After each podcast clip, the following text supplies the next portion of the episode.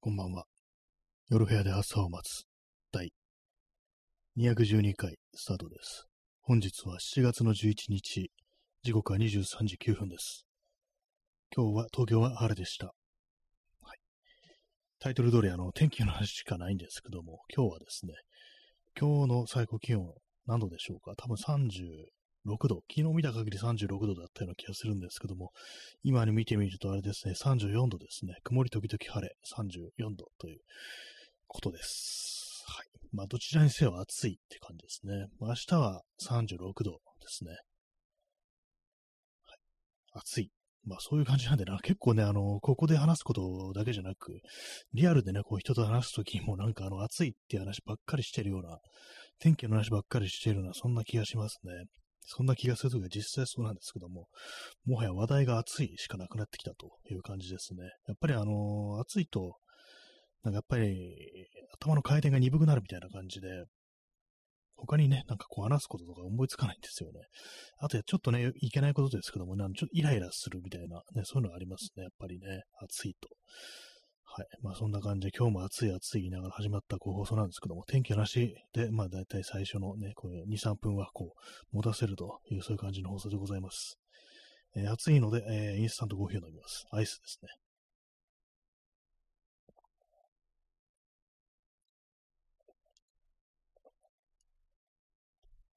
なんかこの放送をやりながら飲むアイスコーヒーというのが、なんか妙に美味しく感じるんですけども、普段ね、別にこのラジオトークとかやってないで、こう座ってね、こう、アイスコーヒー飲んでる時もあるで、ありますけども、当然。なんかその時はね、そんなにあの、うまいっていうふうに思わないんですけども、なぜかね、この放送をやりながらだと、妙に美味しく感じるというね、そういう感じですね。そういう感じってどういう感じだかわからないですけども、まあそんなわけで今日もあの天気の話だけで、あのー3時間、ね、行こうと思います。行きませんけどもね、3時間もね。はい。ね、まあ、暑い。暑いですけども、ね、どうしようもないですからね、基本的にね、外に出てる時とか、対策しようがないですけども、やっぱりあれなんですよね、こう、あのー水を浴びるしかない。そう、そう思います、私は。対策としては、もはや。あ、チャンツさん、えー愛好。あ、これあれですね。あの、アイスコーヒーを略して愛好っていうね。なんかいろんな略され方ありますよね。昔、なんかあの、アイスコーヒーのことをね、こう、なんか霊光って呼んだ時代があったらしいです。まあ、冷たいをこう、霊ってね、こう、音読みですかね、して、こう、霊光っていうね、まあ、これ私、あの、こち亀で知ったんですけども、ね、なんかこう、変な、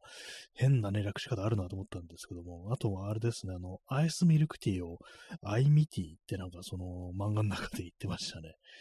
それをなんかね、どういう展開かっていうと、あの、喫茶店の留守番を頼まれた部長が、そういう若者に、アイミティ一つって言われてわからないで馬鹿にされるっていうね、そういうシーンがあるんですけども、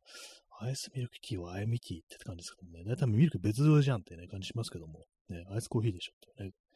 まあ、霊光もね、だいぶおかしいですけども、ね、愛好、ね、愛好も結構昭和感漂うね、こう、略し方ですね。いろんなね、こういう略し方あります。結構ね、良くないのは、あの、自分のなんか独特な略し方を、こう、ね、一一部のね、こう、クラスターでしか通じないような、まあ、クラスターという言葉自体が通じないと思うんですけども、そういうね、一部のね、場所でしか通じないような、こう、略語ってものをなんかね、みんなが知ってるような感じで、こう、喋る人、ね、たたまにいますよね。良くないっていうふうに思いますね。まあ、自分もやってしまってる可能性はまあ大いにこうありますけども、ね、えー愛好を飲みます。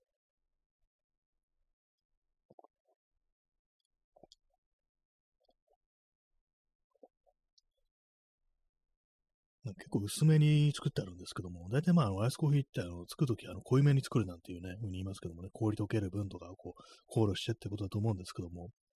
私は結構薄めに作っちゃいますね。でも全然なんかちゃんとこう、あ、コーヒーだなみたいな。コーヒーだなってちょっとおかしいですね。コーヒーってはないかもしれないです。なんか独特のね、独自のなんかこのアイスコーヒー、インスタントのアイスコーヒーという、そういう味かもしれないですけども、まあ全然大丈夫です、私はね。まあ暑いですからね、もう冷たければいいみたいな、そのぐらいまであの自分の味覚みたいなものが鈍ってるっていう可能性はまあありますね。はい、そういうわけで今日も特にあの話すことはこうないというわけなんですけども、あの、先週末、先週末にですね、そうだ、この話してなかったですね。っていう、まあ、大した話じゃないですけども、あの、そういえば新宿、新宿に行って、あの東京アズとか行ったんですけども、そういえばなんか新宿って、なんかあの、エアガンとかモデルガンとかそういうの売ってるお店があったなと思って、急に思いついて、思い出して、で前も行ったことあったんですけど、その時あの、なんかね、あの、バックルとか、ベルトのバックルとかそういうものをこう探しに行ったんで、他のものは見てなかったんですね。で、この間なんか改めてね、そういうお店入っってたんですけども、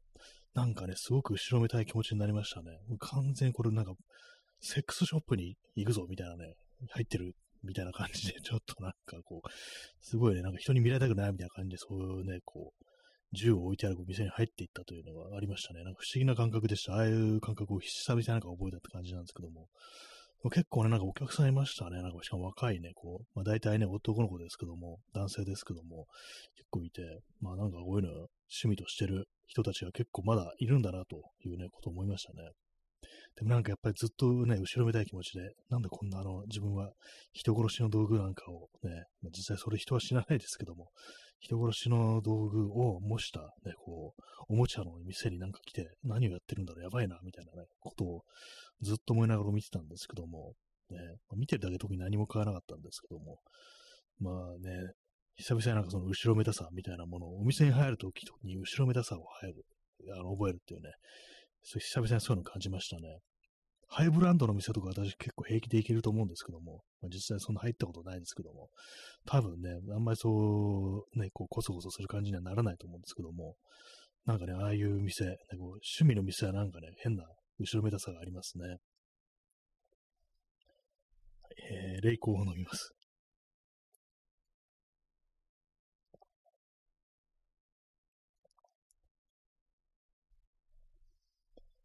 えー、23時16分、7月の11日。7月の11日といえば、ね、セブンイレブンってことで、この間セブンイレブンに行ったら、行ってコピー機使うとしてはなかったって話しましたね。はい。どうでもいいですね。そうですね、最近はなんかあんまこう、遠出してないですね、そういえばね。こう全然こう、やっぱ暑いっていうのがありますからね、本当なんかこう、ね、あの、重い荷物背負ってると本当にきつくって、こう、普通になんかね、こう、1時間以上出てると、っていうか、もう太陽の下にいるとやばいんじゃないかぐらいの、ね、レベルですけども、本当にね、あの自転車とかで乗ってると、危険もね、感じるというような時ありますけども、なんかあれですね、ほんとこう、まあ、せっかくね、でかいバッグを買ったもんですから、なんか背中にこう水入ったタンクとか背負って、なんか定期的になんかシャワーを浴びるみたいなね、こう、もう常に頭の上になんかあのシャワーのあれがあってね、シャワーヘッドがあって、それなんかこう、ひねると、なんか水が出てくるぐらいの風にした方がいいのかなぐらいのレベルでね、こう、やばいなと思うんですけども、なんかあれですよね、あの、深部体温ってものが人間にはあって、こう熱中症になると、その深部体温、まあ、体のね、こう、まあ、中、内側のね、体温だと思うんですけども、それが上がりて下がんなくなるって、まあ、それがやばい、命が危なくなるっていうことらしいんですけども、やっぱりなんかこう、エアコンとかのね、風に当たってるんじゃね、それも間に合わないっていうね、冷却が間に合わないっていうね、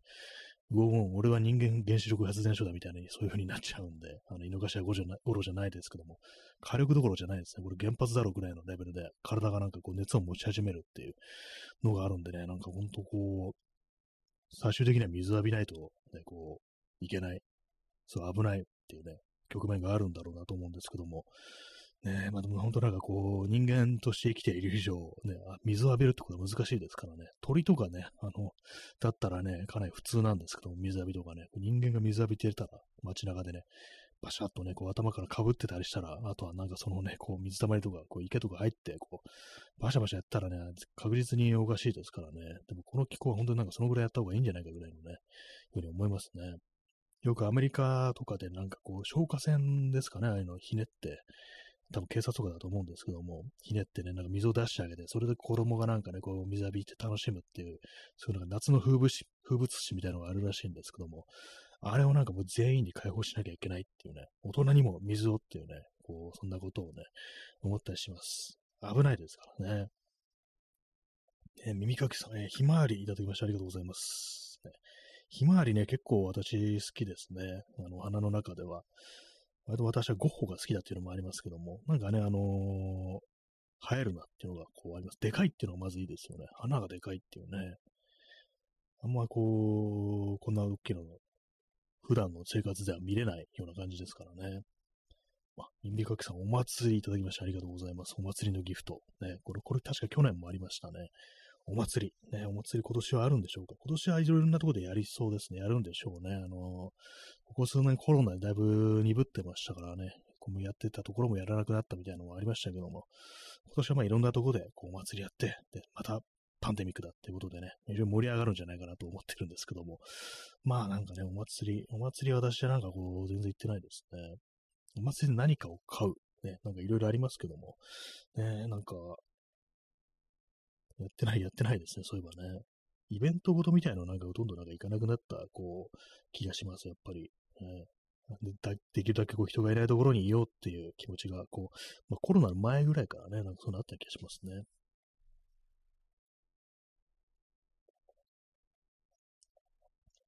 えー、霊光、ね、愛好を飲み干しました。飲み干して、あの、氷が残っておりますので、えー、水を注ぎたいと思います。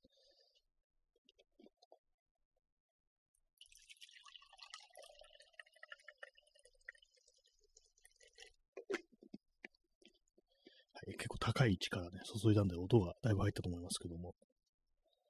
昨日のボトルをあの、キッチンハイターにつけて、だいぶなんかね、こう、殺菌ができたんじゃないかなと思います。ちょっとなんかね、あの、水なんか入れて1日ぐらい経つと、若干なんかね、こう変な匂いがするなと思ったんで、そそろそろやばいだろうという感じでのキッチンアイターをしたんですけども、やっぱりこの定期的にやらないといけませんね。やるとなんか水が美味しく感じます。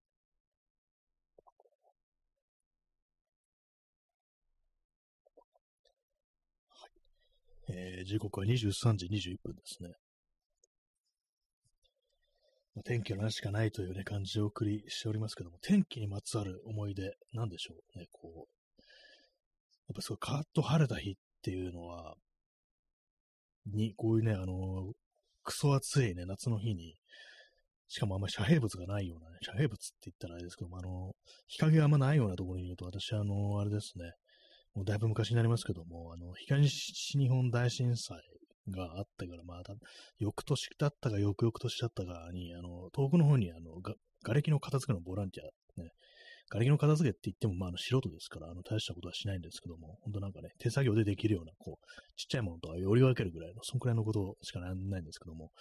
で、まあ、それで言ったんですけども、なんかね、こう、やっぱり、あの、津波がにね、こう襲われたとこですから、あの、周りなんもないんですよ。なんもないっていうか、もう廃墟っていうか、もうぶっ潰されてね、なんかこう、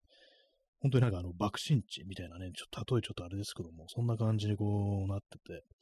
で、まあそうなるとね、本当になんか日陰がないんですよね。そこでなんか半日、半日っても何何時ぐらいからだったかな。まあ、結構朝早くから、で、まあ昼の3時ぐらいまでやってたって感じなんですけども、まあ当然休憩とかあるんですけども、それにしてもね、あの周りが何もないもんですから、休憩もなんか太陽の下でみたいなね、感じになっちゃって、ね、まあ、もう少しちょっと足伸ばしてね、あの、どっか行けばよかったかもしれないですけども。まあ、あれはね、本当しんどかったですね。やっぱ太陽というのはね、あの敵なんだなと思いましたね、本当にね。えー、耳かきさん、ね、水に優しい声をかけると美味しくなるとかならないとか、あなんかその、その進行ありますよね。あ水にありがとうを、ね、言うとっていうね、なんかね、こう美味しくなるだとか、なんか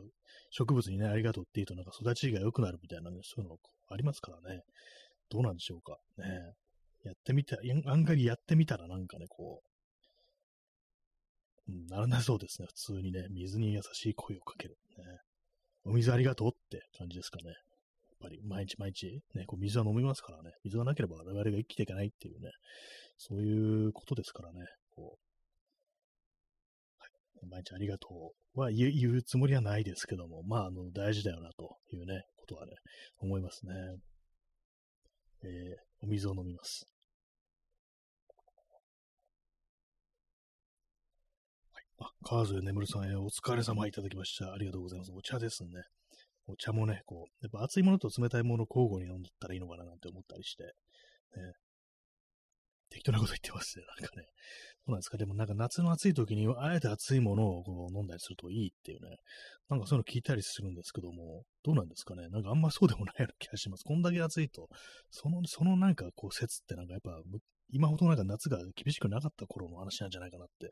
うふうに思うんですけども、昨今のね、こう、この調子だと、ね、こう、死ぬよっていうね、感じですからね。まあでもあれですね、飲む飲ま、飲むよりもなんかあの浴びた方がいいっていうね、冷たい水は。飲む水は普通のなんかね、こう、適温にしといて、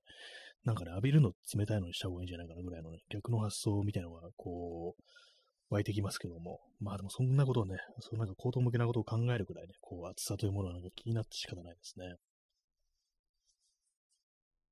ほんとなんかぼんやりしちゃいますからね。昔なんかね、こう、夏暑くって、まあ暑いなとかね、汗かくなぐらいのことは考えたんですけども、なんかね、本当なんかこう、最近は、なんかぼんやりしてしまうっていうね、なんか朦朧としてるみたいな時がなんか結構あるっていうね、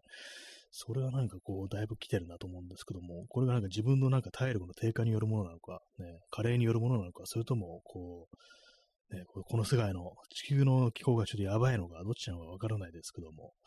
ね、まあ本当なんかこう、気をつけたいというふうに思います。ね、本当天気の話しかしない放送になってますけども、ね、水を注ぎます。なんかボトルか直接飲むよりもコップに入れて、ね、こうまあ、コーヒーカップですけども、そっちの方がなんか盛り上がりますね。盛り上がるはちょっと大げさでしたね。盛り上がりはしませんね。まあ私のこの使ってるナルゲンボトルっていうやつが飲みづらいんですよね。あの、1リットルの大きいやつで、飲み口が非常に大きいんでね、これがなんかあの飲んでると必ずなんかね、こうこぼしちゃうっていうね、感じでね、こうあと顔に跳ねてくるっていうのがあるんで、まあコップの方がいいよなというね、当たり前のことをね、こう言いながらのお水いただきます。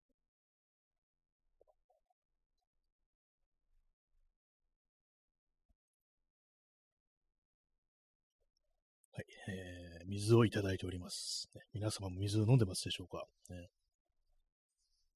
そう昨日の Discord の話をしたんですけども、 Discord どうにかしようっていうね、あのー、あと、うわごとっていうチャンネルがあるといいんじゃないかみたいな、そういう話をいただいて、あのー、追加しました、あの、 Discord の方に。ね、あのー、私特にまだ何も書いてないんですけども、まあそういう感じなんで、ね、あの、本当なんかこう、何でもいいという、ね、そう、何を書いてもいいというチャンネルです、そのうわごとっていうのは、うわごとですからね、そういうのもこうありましたから、こう、何かこう書きたいという方がおおられましたら、あの、私、あの、ツイッターにね、あの、そのリンクを貼ってますんで、その Discord の、そこから、あの、飛んで、招待を受けるっていうのをクリックする、タップするっていうのをやって、そこから、あの、まあ、なんかね、こう、つつぶやきじゃないですね。何かこう書いていただけたらというふうに思います。ね、まあ、なんかどういうふうにね、 Discord 私もなんかあん、ま、こう、たくさん参加してるというわけでもないんで、まあ、どういうふうに運用していったらいいのか、まあ、自分の中ではよくわからないんですけども、まあ、やっぱりなんかこう、別な場所っていうものはこうあってもいいよなというふうにこう思いますので、まあ、ツイッターがこの低たらくですからね、まあ、そういう感じでこう作ったという感じでございますけども、ね、あの、ツイッターのね、あの、つぶやきからこう行ってみてください。一応その招待リンクみたいの、あの、今度はあの、時間性じゃなくて、次元性じゃなくて、あの、永続してあの、有効な、こう、URL になっておりますので、いつクリックしても、あの、ディスコの方に飛べるという風になってます。前ね、貼った時あれなんですよね。あの、何、何日かだけ有効みたいな感じでね、なんか、そういうリンクだったんですけども、今回、あの、そのね、永久的に有効にするっていうところにこうチェック入れて、こう、URL をね、こう再生、生成しましたので、そこから行っていただけたらと思います。ね、あんまりこうちゃんと喋れてないですね。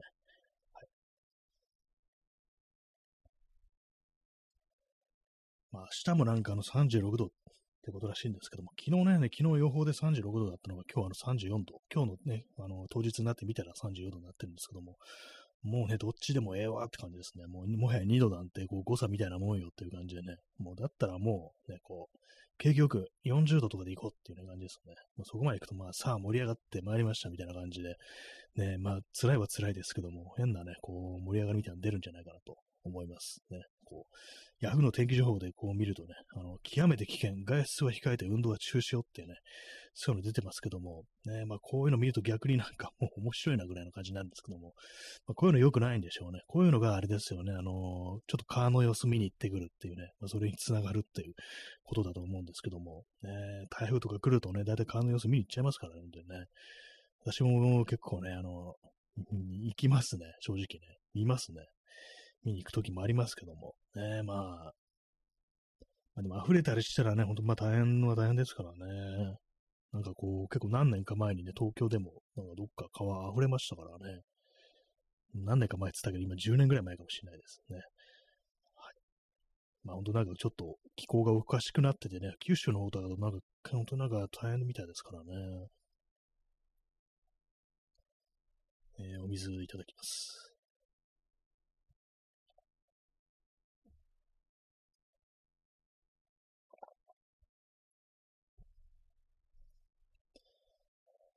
えー、今部屋の中がね、こう非常にこう散らかってるんですけども、これあのー、昨日言いましたけど、なんかあの、ナイロンのこうストラップみたいなものを作るっていう、そういうことをね、やろうと思っておりますので、それでもかなり散らかってるんですね。そういうこと言っておきながら、まだ完成してないんですけども、一応なんか部品みたいなものを買ってきてあって、このね、作る体制だけはこう整ってるという感じですね。整ったってやつですね。よくね、よく言う、これがね。そういうところなんですけども。今日はあの、っていうか今、あれですね、そのアマゾンのなんかプライムセールみたいなのがあって、それあの、ちょっと前に、何2、3週間前ですね、私あの、でかいね、バッグ買ったの。ね、あのクロームインダストリーズのバラッチプロっていうね、80リットルのなんか蒸気をしたあのバックパックを買ったんですけども、それ、そういえばあの、いくらになってるんだろうと思って見てみたら、やっぱあの、セールになってて安くなってましたね。で、なんかね、こういうのね、あの調べない方がいいと思うんですけども、やっぱりなんかね、自分が買った時と比べてどんくらい安くなってるんだろうっていうことをね、ちょっと見ちゃって、まあでも大してあれじゃなかったです。まあせいぜい1000円ぐらい、しかもそのポイントが1000円ぐらいつくっていうね、ぐらいのあれだったんで、まあまあ、こう、別にいっかっていう、ね、感じなんですけども、ね、なんかああいうのをね、ほんと見ない方がいいんですよね、本当はね。まあ、セール、ね、アマゾンのセールとかって、なんかろくなもんがないっていうイメージしかないんですけども、基本あんま使わないんですけども、えー、どうなんでしょうか。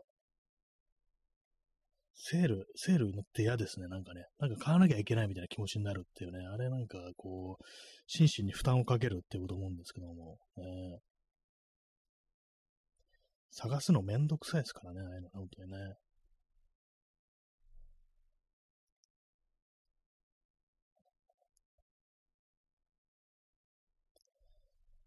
ねまあ、天気の話の次は何ですかね。天気の話の次は、ねまあ、今、こう流行ってるというか、いろんなところでこう取り出されてるようになると、また山下達郎の話になっちゃうんですけども、まあ、特にあの何もないです。ね、あのコメントはないです。ね、ただあれなんですね、あの、ストリーミングサービスにないんですね。山下清っていうのはね。山下清じゃないや。また普通に間違えましたね。山下達郎ですね。山下清じゃないです。山下達郎。ないんですね。それだけです。えー、時刻は23時32分ですね。そうですね。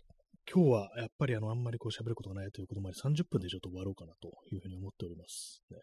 あ、耳かきさん、広瀬良子騒動。そういえば、それ忘れてましたね。忘れてましたね。そんま、そのままお話ししてなかったですけど、なんかね、消えましたね。なんかね、こう、急になんかふっとなんかあんまその話なくなりましたけども、なんだ、なんなんですかね。結構なんかこう、ちょっと、ね、いろんなところに問題がありそうなね、こう、あれでしたね。なんか登場人物全員にね、まあなんかもう本当のことってのはわからないですからね、こうあれですけども。なんか私あの、相手の男性、なんとか修作、なんとか、なんで名前だけ覚えてるのって感じですけども、あの人のなんかね、YouTube のチャンネル一回見たことあって、で、その時ね、なんかじゃがいもをね、なんか輪切りにしてあげるっていう、そういうレシピを紹介してて、それ一回試したことありますね。なんかあのじゃがいもの、じゃがいもの人かみたいな感じでね、なんかこう思ったんですけども、ニュースになった時、ね、なんかこう、まあ結構簡単なね、すごく簡単な、まあ素揚げみたいな、じゃがいもの素揚げみたいな、それを結構ね、あのー、控えめな温度で長時間こう揚げて、で、カリカリにするっていうね、まあそういうやつあ、耳かきさん、えー、鳥羽シェフですね。あ、そうですね。鳥羽修作という人ですね。そうですね。なんかこの名前だけ覚えてました。えー、修作、そう、修作さんの、さんのあれですね。そう、レシピを一回試したことあって、やっぱりそのあれでしたね、その長い時間、結構時間かけてあげるっていうのに私は我慢ができなくって、あの、ちょっと中途半端なところであげちゃって、あの、油からね、出してしまって、まあ、すごくカリカリってわけにはね、こう、ならなかったんですけども、まあ、その、そんぐらいですね、その印象。あの、じゃがいものあげるあれの人か、みたいなね。なんか、あの、思ったのは私がね、あの、声が意外に高いなと思いましたね、動画とか見ててね。まあ、それぐらいのね、こう、印象しかこう、ないんですけども、なんかね、こう、ね、いろいろあるんだなということを、いろいろあるんだな、雑すぎるね、あれですけども、まあ、そんなことを思ったという話ですね。まあ、あれもなんかよくわかんないですけどね、モラハラがなんなんとかかんとかとか、そういうんじゃないのか、みたいなね、なんかこう、ありますけども、ね、あのー、現夫である男性の、あれですよね、こう、記者会見とかから、なんか、ちょっとモラハラっぽいあれがするぞ、みたいなことを言ってる人が結構いて、ね、なんか、私、ちょろっとね、なんかその動画みたいなの見たんですけどちょろっとですけども、フルでも見るね、あれもないんですけども、わかそのなんかね、そういうふうに言ってる人いたんですけど、私はなんかそういうことね、あんまこう気づかなくて、まあ結構なんか、女の人とかね、なんかそういうの本当受けがちですから、こう、やっぱりなんかこう、その辺の、あれですよね、こう、感度ってものは高く、どうしても高くなるっていう感じで、ね、わかる、わかるっていう人が多いのかもしれないですね。男からするとね、こう、あんまりこう、わからないところに、こう、気づくところも、ね、こう、いろいろあるのかなと思うんですけども、えー、実際どうなのかわからないですけども、ね、なんかあのー、最近、最近というか、なんかこう、ここ一週間ぐらいあんまこうニュースになってないような、そういう感じですね。まあ、山下達郎というか、まあ、正確にはもうジャニーズのね、こう話ですからね。もう、そう、あれが、あの、ね、こう、やってやつが一番悪いっていうね、ジャニー北川がね、本当にまあ、あの、や、やっていたっていうね、罪を犯していたっていうね、ことですからね。水飲みます。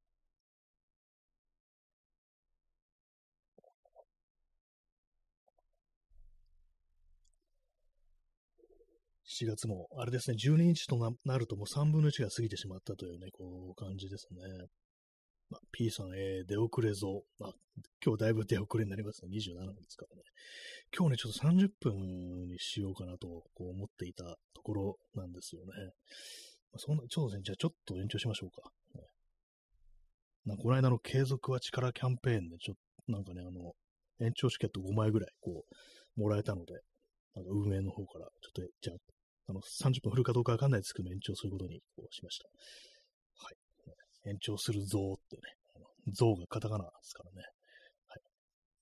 像はね、某元総理を意味するね、こう、隠語ですね。この放送ではね。あ、チャンスさん、めでたいいただきましてありがとうございます。結構久々にこのめでたいを見た気がしますね。ありがとうございます。耳かきさん、えー、最近はラジオトークは天城くれないですね。そうですね。もうなんかね、去年まであったんですけどもね、なんかめっきりね、なんか絞るようになってきましたね。まあ前まではかなり大盤振りまでやったなってことはちょっと思ってたんですけども、私も最初ライブ始めたのはね、それがきっかけでしたからね。なんか1ヶ月ね、まあ毎日だったかどうかわかんないですけども、なんか何日以上こう、ね、こうやると、結構最初の方はね、9000円分ぐらいのね、甘きがくれたんですよ。かなりくれんな、多いって感じだったんですけども、ね、それでまあライブを始めたって感じでしたね。まあそれをなんかちょっと一つの口実として、ね、あの、まあライブ、ライブだとちょっとね、あのハードル高いなと思ったんですけども、まあそれをね、こう、逆に言い訳にして、いや、ギフトが欲しいだけだからっていう感じでね、こう、やってみたなんていうね、そんなありましたけども、ね、結構ね、やってたんですけどね、その後もね、こう、折に、こう、月1ぐらい、でなんかやってる時期もありましたけども、まあ、最終的にはなんか5000円分ぐらいになりましたけども、まあでもね、なんかこうくれんだっていうね、感じだったんですけども、まあちょっとね、あの、ある程度人が増えてきたから、ね、こう釣った魚に餌やらんぞみたいに風に、このラジオトークもね、こうなってんのかもしれないですね。まあ、いつでもね、こう、いつでも甘木くれてもいいんだぞっていうね、こう、遠慮しないでいいんだぞっていうね、そういうことはね、こう思いますね。こっちはもう、あの、受け入れる、ね、こう、気満々でいるからね、そんな遠慮するんじゃないぞっていうね、感じですけどもね。はい。ラジオトークのね、お話をしております、ね。ラジオトークばっかりになっちゃいましたね。なんか他にもね、あの、ポッドキャストやっていたのに、なんかこう、ね、あっちもやりたいなと思うんですけども、なかなかこう、ちゃんと考えてネタを、ね、今日はこの話をするみたいなのがね、こうなくなってますね。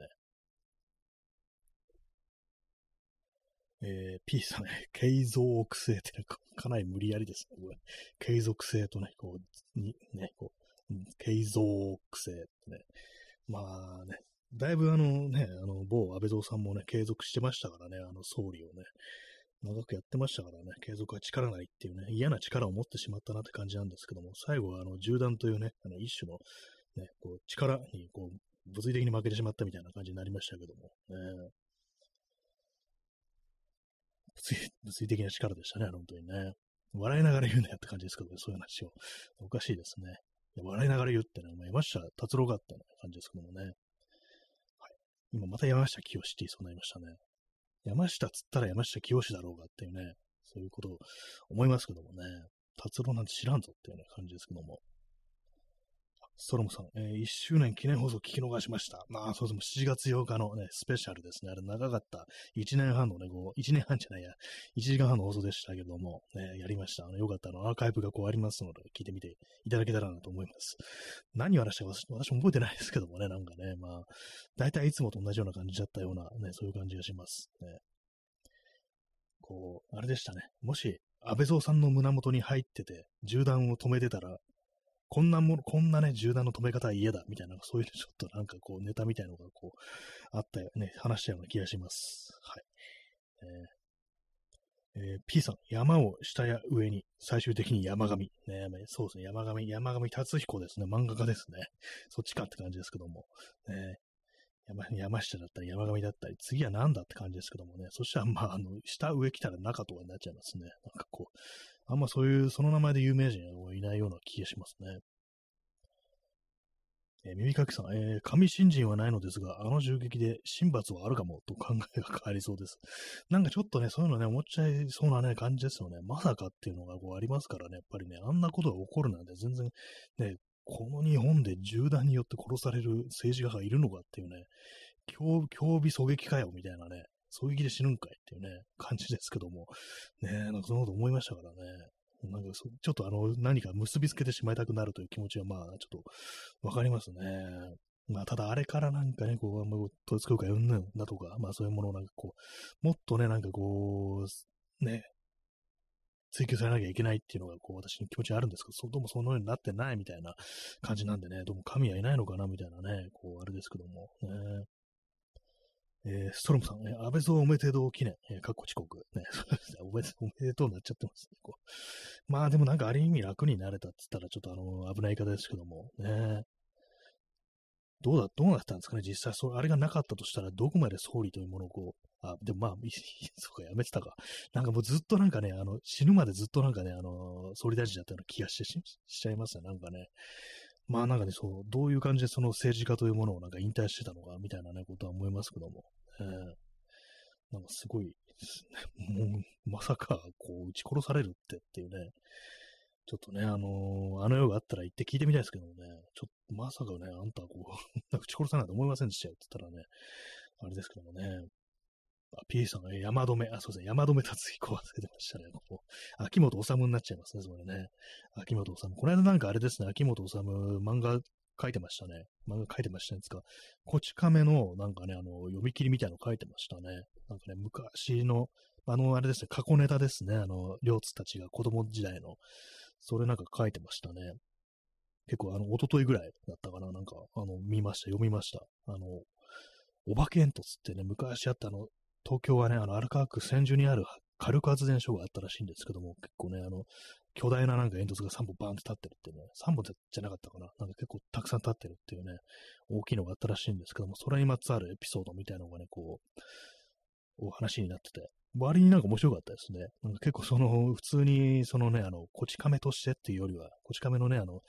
少年時代のエピソードっていうよりはなんかそう、あ、そうなんだっていうね、あの、火力発電所っがあったんだ、みたいな、まあそういう歴史的な、本当本当のまあ知識としてなんかこう、あだこうだって説明されて、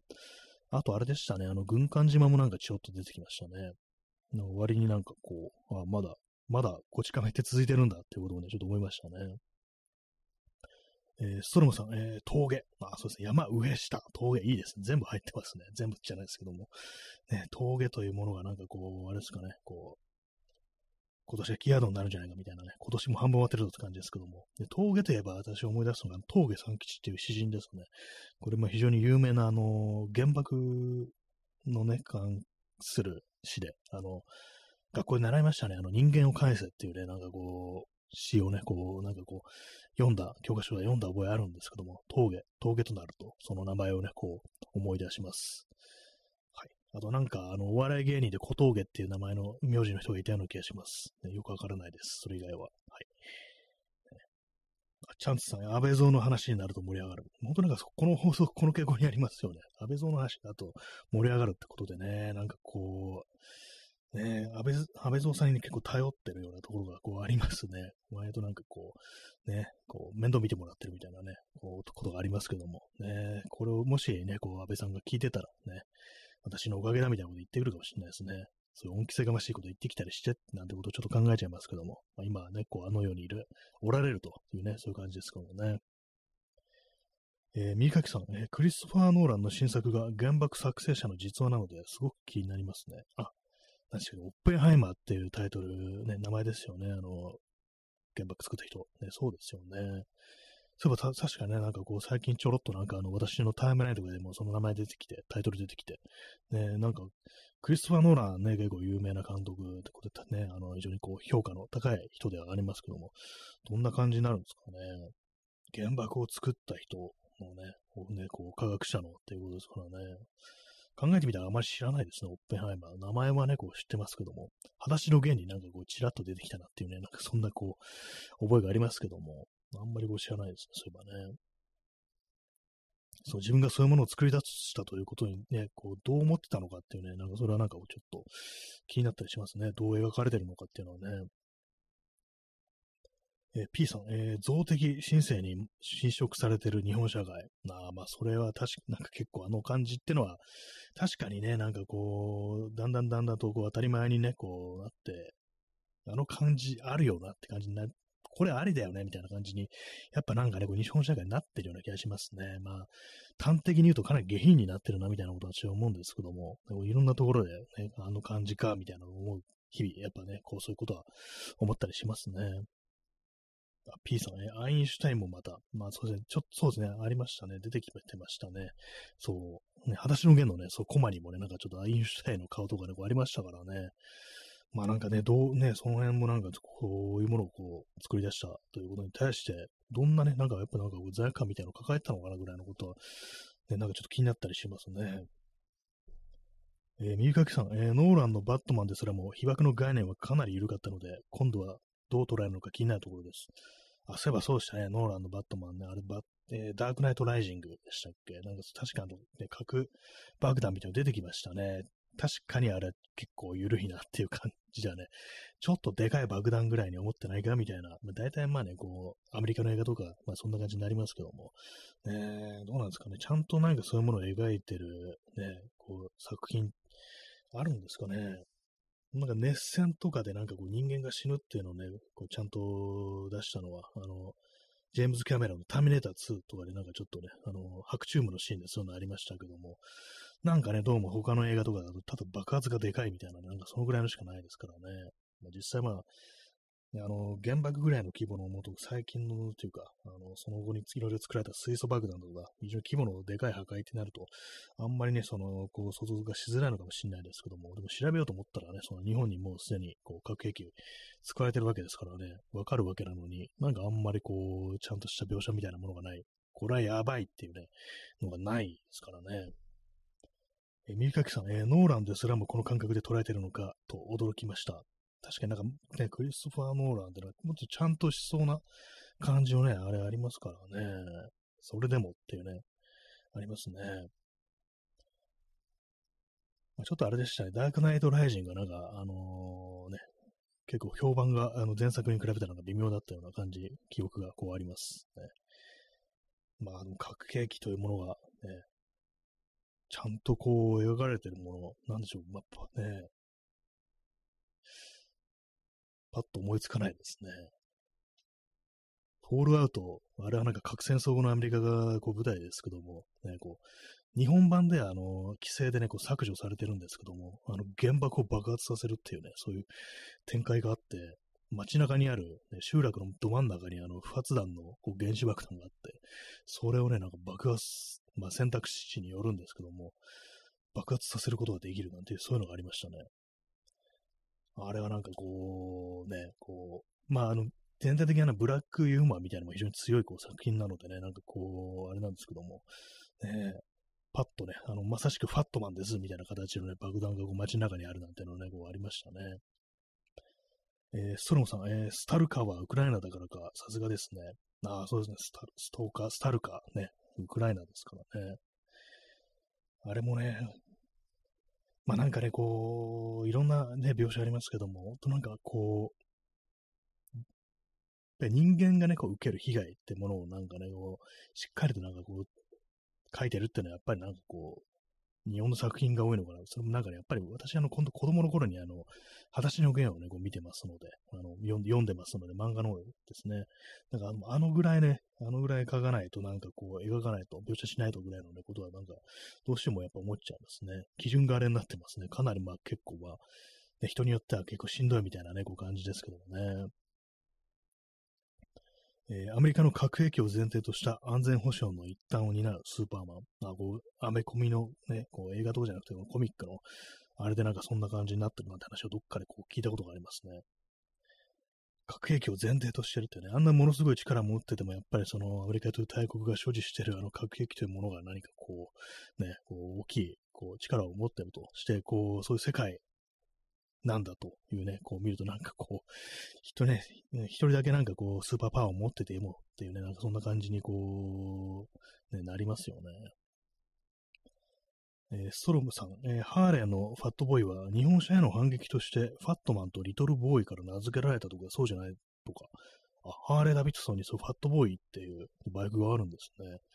でもなんかありそうですね。ファットボーイなんていうね、まあどうなんと考えすぎなのかな。なんかファットボーイ、まあ言葉自体はね、なんかこうありますからね。でもその二つの組み合わせ、ファットマンとリトルボーイ、ちょっと考えちゃいますよね、やっぱりね。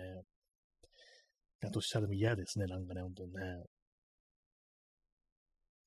本当なんとなくこう、アメリカとかだと、本当そう原爆の被害みたいなものを軽く見るっていうね、なんかこう、そういうのがよくあるっていうことらしく、ね、それがなんかこう、映画とかの描写じゃなく、普通にね、あの、こう、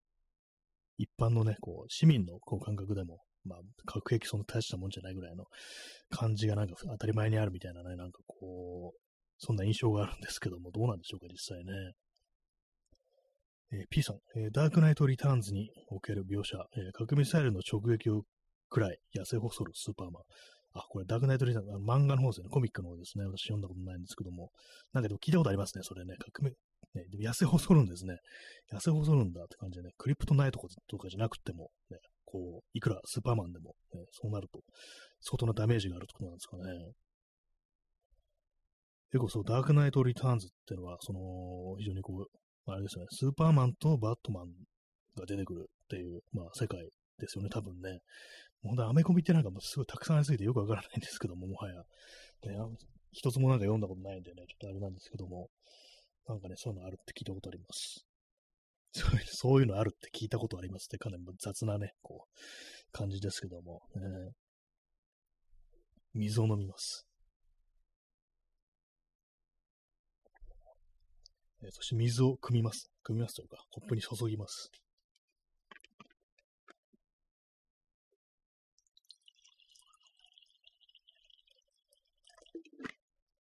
そういえば、スタルカ、ストーカー、ね、あのー、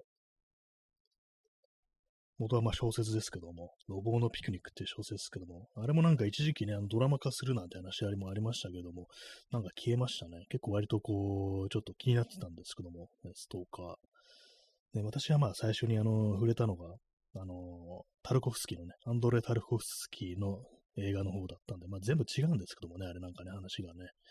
ストーカー。原作と、ね、こう映画と、あとね、ゲーム版もありますからね、全部話が違うっていう感じですけども。えー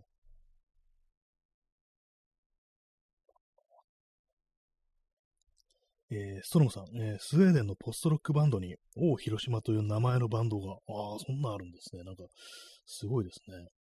王広島。なんかどどういう、ね、あれでこう作られたのかちょっと気になりますね。なんかね、どういう意図を持ってっていうね、感じにはなりますよね。本当にね。王広島っていう、えー、ポストロックなんですね。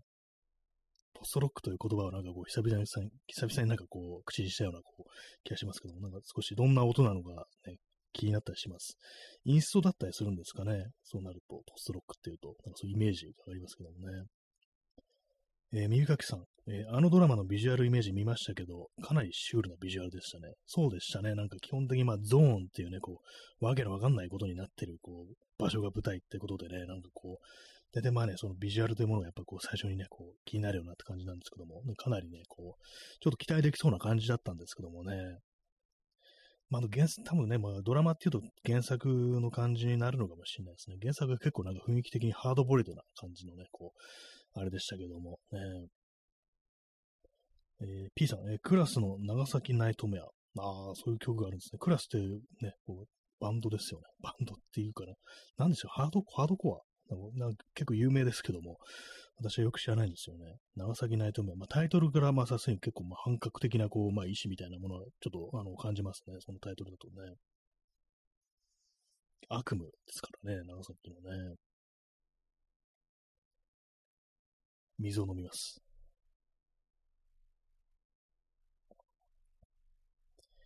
えー、エアコンの、えー、風の向きを変えます。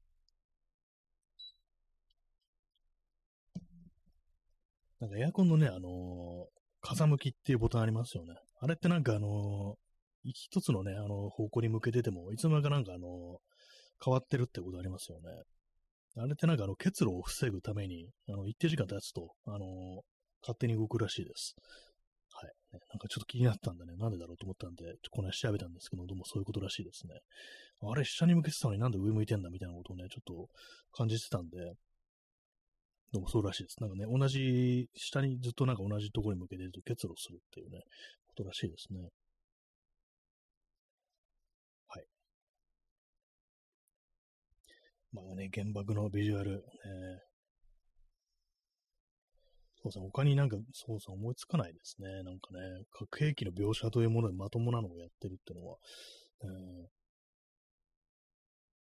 まあ、あんまこう、あんまその手の映画見てないっていうのもまあありますね。えー、時刻が23時、えー、56分ですね。あれですね、あのー、まあ、30分フルでやるかどうかわからないと言いつつ、30分フルでやりそうな、なんかいつもの感じになってますね、普通にね。はい。4月の12日になってしまうぞという感じなんですけど、まあ来月にはね、来月はもうあの8月のね、こう6日だとか9日だとか15日だとか、まあそういうまああの戦争にこう関連するね、こう、あれですけども、ね、こう、日がね、来ますけどもね、まあ今年、まあ毎年毎年なんかもう戦争のね、影がどんどん薄くなっていくっていうのがありますからね、今年はもうまたそういうのがさらに進んでるんだろうなってことを考えるとね、なんかこう、あれですよね。えー、ストロムさん、広島は被爆地ですが、軍港でもあるので、加害と被害の両面があることが忘れられがちですね。あそうですね、広島はそうですね、軍港でもある。あの、呉っていうところとかはね、かなり大きな軍港であったなんて話をこう、聞きますけども、そうですからね、日本、そもそもまあ日本はなんかこう、侵略をね、まずしてますからね、基本的にね。それもあって、まあ、あの、結構いろんなね、あの、あれで習ったりする、学校で習ったりする知識だと、被害者としてのね、側面がどうしても強くなっちゃうっていうのがね、こう、あったりして、ね、まあ、それはそれでちょっとどうかみたいな感じはあるんですけども、ね、私、あの、小学校の時のね、こう、そういうなんか、担任の先生が割とその辺結構敏感というか、ちゃんとしてる人で、その日本のね、やっぱ課外みたいなものって割となんかね、こう、ちゃんと教えてくれたなという記憶がありますね。まあ、だからまあ、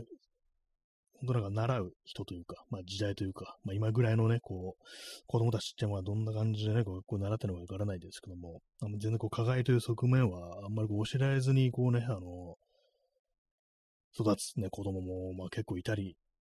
したのかなっていうね、ことは思いますね。私はまあ、たまたまね、そういうふうにいろいろ習いましたけども。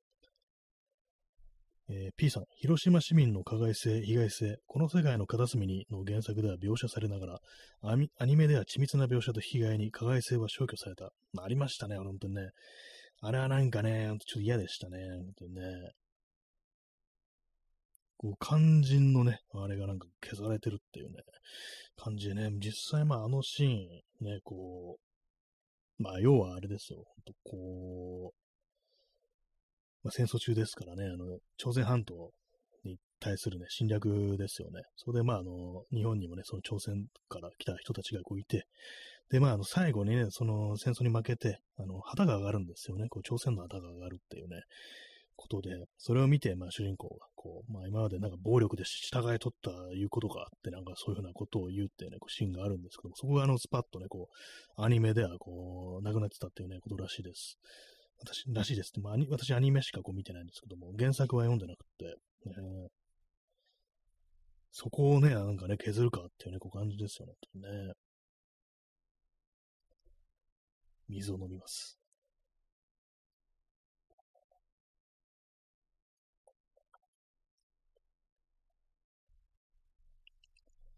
広島といえば、あれですね、私思い出すのが、あの、呉というね、こう町、あり軍港がこうありましたけども、あの、浜田省吾のね、お父さん、確かあの自衛官だったと思うんですけども、でまあ、確かあの、出身があの、呉、広島県呉だったような気がします。だったような気がしますってね、こう適当に喋ってますけども、ね、久々に浜浜省の話をしてますね、なんかね。このそうだよね、たまたま、たまになんか出てくる名前ですけども、うん、最近あんまり浜省聞いてないですね、そういえばね。23時59分ですね。いよいよ、あ、今、今変わりました、日付が。えー、今、0時0分ですね。4月の12日になりました。ハッピーニューイヤーというね、ハッピーニューデイという感じでね、こう、ちょっと盛り上がってまいりましたけども、えー、4月12日という日をね、こう、新しく迎えたということでね、まあ、こう、世間もさぞかし盛り上がってるんじゃないかなと思うんですけども、ね、皆様いかがでしょうか。はい。今ちょっとゲップが出てきましたけどもね、水を飲みながらね、こう喋ってるとなんかそういう風になりますね。えー、ストロムさん、えー、サイドシートの影、シリルズの Will You Love Me Tomorrow？あ、それな、そ、元ネタみたいな感じなんですかね、それ。ちょっと聞いてみます。気になりますね。サイドシートの場合私結構好きな曲でね、孤独ななんかこう、男がなんかもうちょっとね、あの、極まってサイドシートに幻に見えてるみたいなね、なんかそういう風にこう読めるね、こう歌詞なんでちょっといいなという風に思ってるんですけども、まあ、だいぶ来てるな、これっていうね、サイドシートにね、誰もいない サイドシートに話しかけてみるっていうね、これはかなり来てるぞって感じなんですけども、まあ、あれですね、私もなんか、まあ、ここではね、こう皆様いらっしゃいますけども、あの、ポッドキャストとか、このね、ラジオトークとか最初収録で始めたとき、誰もいない空間に向かってね、やっぱりこう、私もね、こう、話しかけてたということで、かなりやばかったのかなと思うんですけども、ね、まあ、やばいまんまでこうお送りしておりますけどもね。ちょっとそのシリーズの Will You Love Me Tomorrow、あの、元ネタはあれですかね、あのー、キャロル・キングでしたっけ？その、タイトルの曲、ね。シリーズのカバーのあれが、シリーズのバージョンが元ネタみたいなね、こう感じなんですかね。ちょっと気になってみてね、ちょっと聞いてみます。ありがとうございます。えー、ストロムさん、ね、新谷明の海が見えたら起こしてあげるから、あ、いいですね。なんかこのタイトルいいですね。ちょっとなんかね、いただきたいぐらいの感じですけども、結構昔のラジオっぽいですよね。なんかね、80年代とかのなんかね、本当にこう、なんか軽快な感じのね、こう、喋りのね、こうディスクジョッキーとかなんか言われてた頃の、なんかあの時代の感じですよね。なんか妙になんかこう、リスナーのね、なんか本当なんかこう、若い人たちの、ちょっと兄貴風吹かしながら、こう、放送を送りしそうな感じの、あれですよね、なんかね、海が見えたら起こしてあげるからっていうね、結構なんかドン決まってる感じで好きですね。ありがとうございます。名前変えたくなったらそれにしようかなっていうね、ちょっとまあ、話はそのままになっちゃいますけども、ね、海が見えたら起こしてあげるからってね。誰もいないのにそれ言ってますからね、本当にね。起こしてあげるからっていうね。えー、P さん、えー、新谷明の、俺たちが待ち合わせたハンバーガースタンド。ちょ、これもいいですね、なんかね。ハンバーガースタンドかっていうね、ハンバーガースタンドっていう、そのね、こうネーミングというか、その、ね、名詞、ね、固有名詞自体になんかこう、ちょっとね、あのー、幻のなんかこう、なんていうんですかね、こう、豊かなね、こう、文化みたいな、豊かな文化ってんだな。なんかこう、なんかね、架空のアメリカ感みたいなね、なんか日本の中のアメリカ感みたいな、よくわからない、こう、ね、感じありますよね。バーガースタンドってね、なんだろう、ハンバーガースタンドってどんな店だろうっていうね、ね、マックとかじゃない、なんかこう、結構こじんまりしたなんかね、こう店っていうね、なんかそういう印象浮かんできますよね、なんかね。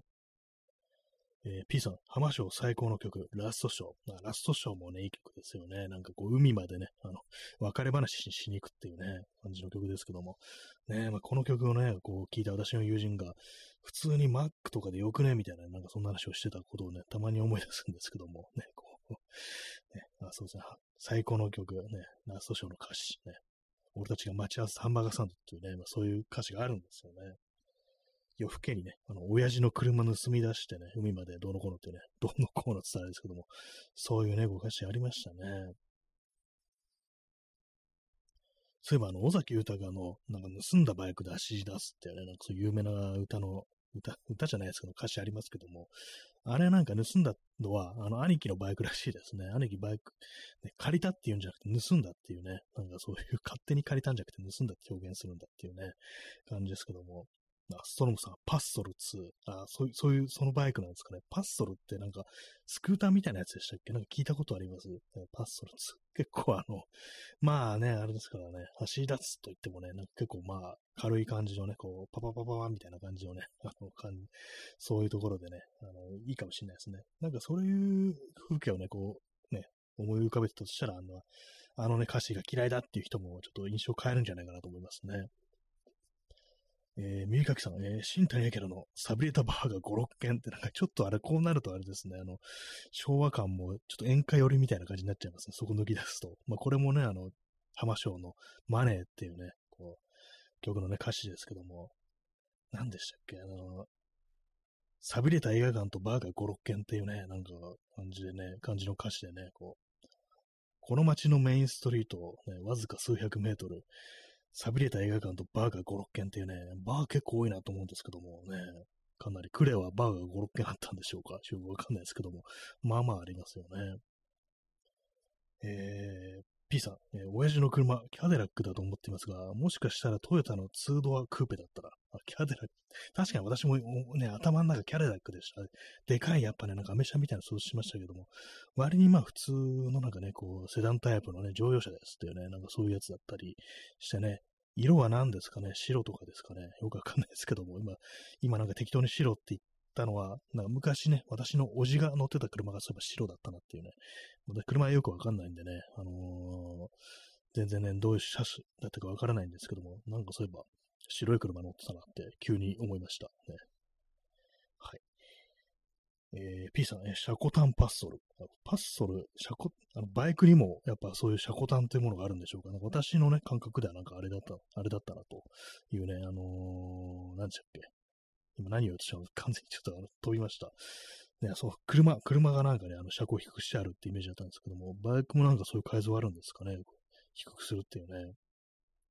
事故りそうですけどもね。車だったらまだあの底吸ってもね、あれですけども、ガリガリっていうだけですけども、バイクで吸っちゃったらかなり危なそうですよね。まあでもなんか改造ね、バイクの改造やってみるとなんか面白いのかもしれないですね。まあ、錆びれたバーガーコロッケね、私あのー、バー、ね、最初聞いたとき、錆びれたバーガーコロッケなんだこの歌詞って思ってましたからね。なんだバーガー、バーガーコロッケっていう。で、よく聞いてみたら、バーガーコロッケあそういうことねっていうね。なんか、そういう思い出があります。あの、マネーという曲にはね。えー、P さん、えー、フットボードの上に乗ることで、シャゴタンになぞらえていたらしいです。あ、なるほど。足元のあの上に乗るんですね。じゃあ、あの、シートに座らないで、こう、乗るってことですかね。お尻を浮かせてるってことですかね。それをシャコタン、ああ、なるほど。なんですかね、こう、じゃあ、あの、二人乗りするときは、後ろのね、後ろに乗せるなんか女の子とかが、あの、シートに座って、あの、前に座って、ね、こう、運転する男の子は、そのフットボールの上に立ってるみたいな、そんな感じですかね。まあ、現、ね、スクーターとかで二人乗りしたら結構沈み込みそうですよね。いろんな文化ありますね、なんかね。水を飲みます。はい。ああまあ、それも結構もう時間がね、夜も更けてまいりましたけども、ね、58分50秒ということでね、まあ、本日あの、ちょっとあの30分と言いながら1時間話をさせていただきました。なんかいいですね。なんかこう、タイトル考えてみるみたいなね。なんかあと、まあ、浜章の話。ね、そう、この、浜章の話最近してませんでした。ね、あの、まあ、この感じ、ちょっとね、あの、取り戻したいなというふうに思います。えー、ストロムさん、えー、もう少し眠りなよ、ラジオを消してっていうね、これもいいですね。これもなんか、ラジオ聞くなっていう、ね、感じになってるのが結構面白いですけどもね、寝てろってね、聞いてる場合じゃないみたいな感じですけども、ね、そういうタイトルも逆に面白いかもしれないっていうね、こう、入眠を促すラジオっていうね、そんな感じでも、ちょっと面白いかもしれないですね。はい。またなんかこ、この手の話はちょっとね、やりたいですね。まあ、そういうわけで本日ね、ちょっと遅くなってまいりましたので、遅くなまあ、1時間経ちそうなので、まあ、そろそろ終わりたいなというふうにこう思います。はい。えー、0時8分ですね。そういうわけで、えー、本日もご清聴ありがとうございましたと言いながらまだ10秒ぐらい残ってる。あ、耳かきさん、おつおつのおつです。いただきましてありがとうございます。絶叫いただきました。ありがとうございます。それではまあ、また明日ということで、ね。それでは、さようなら。